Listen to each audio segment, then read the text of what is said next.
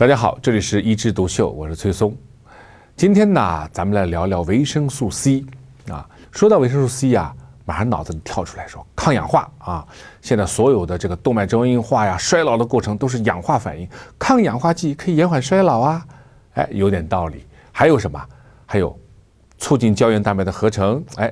让人呢肌肤呢更加年轻一点，可以减少黑色素的沉着，对吧？有点美容作用，还有预防牙龈的出血，还有呢呃保护细胞解毒，包括提高免疫力等等等等。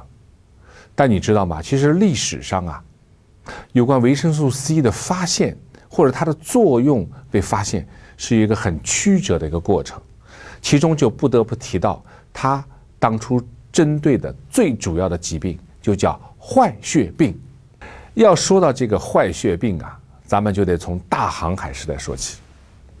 一四九七年，达伽马，也就是那个发现绕过好望角到达印度那位航海家，他当初啊带出去有一百六十个船员，结果有一百个船员在途中啊，在旅行途中就出现了，哎，刚开始牙龈出血，后来身体多处出血，然后就死亡的病例，人们就把它称为坏血病，包括。一五一九年，麦哲伦他带出去两百个船员，最后只回来了多少？三十五个，啊！十八世纪，英国的一个海军上将，他带了一千九百五十五个人出去，四年以后，有一千零五十一个船员全部死于坏血病，这种事情多不胜数啊！应该说，有当时英国光英国就有几十万的这样的水手死于这种可怕的疾病，但是也有一些很有趣的个例。比如说，一七三四年，有一条船上啊出现了坏血病，然后呢，他没有办法救治，就把那个船员呢扔在了一个荒岛上。结果隔了一段时间，咱们在路过这个荒岛的时候，发现那个船员还活着，因为那个船员因为饥饿呀，他就摘那里的野草啊、野果吃，结果坏血病好了。但是当时人们不知道是什么原因好的。一直到了一七四七年，英国海军有个军医叫林德，他做了一个很有趣的一个试验，而且这个试验是现在啊循证医学对照实验的鼻祖，因为他会选择哎一些人和一些人吃的东西不一样，来看看对坏血病有没有好处。他怎么做的呢？他选了十二个患有坏血病的船员，其中两个人，他让他们每天吃两个橘子，一个柠檬，再选两个人。每天喝苹果汁，剩下的八个人干嘛呢？就是每天喝一点稀的盐酸呐啊，然后呢吃一些其他普通的食物啊，看看哎，这两组对照一下有没有不一样？结果发现六天以后吃橘子和柠檬的这一组坏血病好了，其他的没有改变。啊，他就发现其实柠檬和橘子里面肯定含有一种元素。可以对抗坏血病，所以到了一七五三年，他就出了本书，叫《坏血病大全》。但是他当时这种行为还没有引起全部的英国海军的注视。那么还有一位对抗坏血病非常有贡献的是什么呢？就是库克船长。他在一七六八年到一七八零年在这航海的时间，他的这个船上的船员也有因病死亡的，但是几乎没有一个人是因为坏血病死亡的。由于这一点，他还被入选了英国黄沙学会的会员。那么介绍经验是什么呢？他每到一个港口，他就会采集大量的蔬菜，包括有一次他买了很多德国的酸白菜。这些船员在航行当中，哎，有蔬菜的补充，就不得坏血病。后来终于人们发现，其实里面就是我们现在知道的含有维生素 C。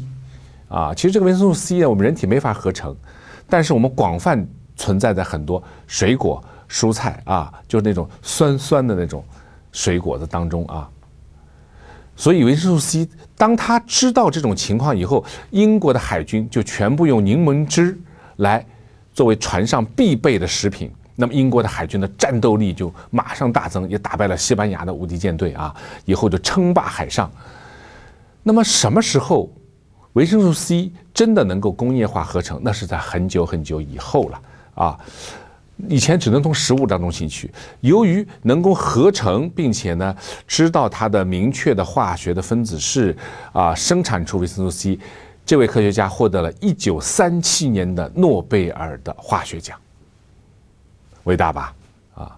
但是这个诺贝尔奖啊，有时候啊，这个光环也会啊带来一些小麻烦，因为后来有一个两次获诺贝尔奖的这个科学家，他就写了本书。啊，就是维生素 C 预防感冒。由于他是两次获诺贝尔奖啊，所以呢，他这个书啊非常畅销，而且全世界推行。但是，一直到现在为止，医学界的普遍的认为，大家共同的观点是，维生素 C 好像并不能预防感冒啊，因为不能通过服用大维生素 C，我就不得感冒啊，最多最多能够什么缩短一点病程而已。这说明一个什么现象呢？就是当我们非常艰难的发现一种新的治疗方法或者新的药物的时候，我们往往会对它寄予过大的希望，因为它可以治疗这个毛病，所以我们想它能不能治疗这个啊？啊，它现在能抗氧化，能不能抗动脉粥样硬化，可以减少我们心血管的死亡率呢？其实我们现在做了很多大型的临床试验，维生素 C 和我们的心血管其他药物做成对比，结果发现结果也是阴性的。那么怎么理解这个现象呢？就是它是一种我们必须的元素。当我们日常当中去摄取这种元素的时候，我们可以维持我们的正常的生理机能。但是我们人呢，还是要有一个规律的生活，不能因为你摄取了它，哎，我们就会永生长寿啊。第二呢，维生素 C 毕竟它不是一种针对某一样疾病的治疗药物。换句话说，它对我们保持健康是有益的，但是对治疗某些疾病呢，可能并不如我们想象的那么好。还有一点，就是我们过量使用了会不会有坏处？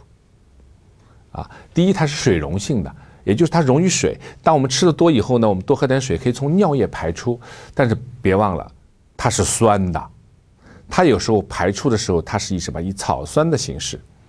排出，也就是我们的尿液是酸化的，酸化的尿液如果碰到了钙，就容易产生结石。所以，当我们一个人本身就有肾结石的时候，我们不主张你平时经常的去服用维生素片啊，这些情况很有可能加重你的结石的病情。还是那句话，很多东西不能没有，不能过头。好，我们今天有关维生素 C 的故事讲到这儿，我们下次接着聊。